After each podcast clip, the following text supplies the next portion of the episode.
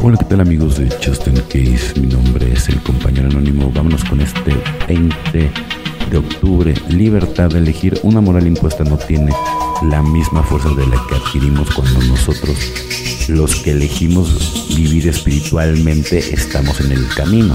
Texto básico, página 52. Durante nuestra adicción activa, muchos vivíamos la vida por omisión, éramos incapaces o no estábamos dispuestos a elegir cómo queríamos comportarnos, qué preferíamos hacer o incluso dónde queríamos vivir. Permitíamos que las drogas u otra gente tomara decisiones más elementales por nosotros. Vernos libres de la adicción activa significa, entre otras cosas, la libertad de elegir por nuestra cuenta. La libertad de elegir es un don maravilloso, pero también es una gran responsabilidad. Escoger nos permite descubrir quiénes somos y en qué creemos, pero al hacerlo tenemos que sopesar lo que elegimos y aceptar las consecuencias. Esta responsabilidad nos lleva a buscar a alguien que tome las decisiones por nosotros, nuestro padrino, nuestro grupo habitual, nuestros amigos de NA, igual que las tomaba nuestra enfermedad cuando consumíamos. Eso no es recuperación. Ir en busca de la experiencia de los demás es una cosa. Renunciar a la responsabilidad personal es otra si no hacemos uso del don de la libertad que se nos ha dado, si nos negamos a aceptar las responsabilidades que implica, perderemos este don y nuestra vida empeorará. Somos responsables de nuestra recuperación y nuestras opciones.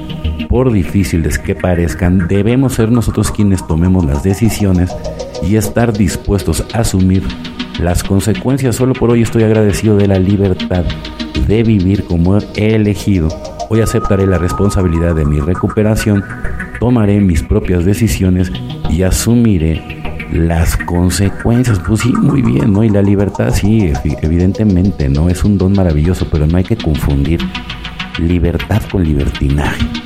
¿Sale? Porque eso no viene aquí en el libro azul y cuando confundimos libertad con libertinaje, bueno, entonces es como querer adaptar la religión, ¿sale? A tu, a tu propia conveniencia. Y entonces ya caes en un bucle de confusión y de realidad distorsionada que no tiene nada que ver, ¿sí? Así pertenezcas a, la religión que pertenezcas con la espiritualidad, ¿sale? Nada que ver, completamente polos opuestos, ¿sí? Inclusive deberías de, revisar bien a qué Dios es al que le estás rezando, a qué entidad, ¿sale? Consuelo para la confusión, huelga decir que el dilema del que se desvía la fe es el de una profunda confusión. Cree que ha perdido la posibilidad de tener el consuelo que ofrece cualquier convicción. No puede alcanzar ni el más mínimo grado de esa seguridad que tiene el creyente, el agnóstico o el ateo. Es el vivo retrato de la confusión. 12 pasos 12 Tradiciones, página 26. Durante mis primeros años de sobriedad yo me resistí al concepto de Dios. Las imágenes me venían, evocaciones de mi pasado estaban cargadas de temor, rechazo, condena. Entonces oí describir a mi amigo Ed la imagen que tenía de un poder superior. Cuando era niño se le había permitido tener una camada de perritos. Siempre que asumía la responsabilidad de cuidar de ellos, todas las mañanas encontraba las inevitables deposiciones de sus perritos en el piso y en la cocina. A pesar de sus frustraciones, Ed decía que no podía enojarse porque esto es natural en cachorritos.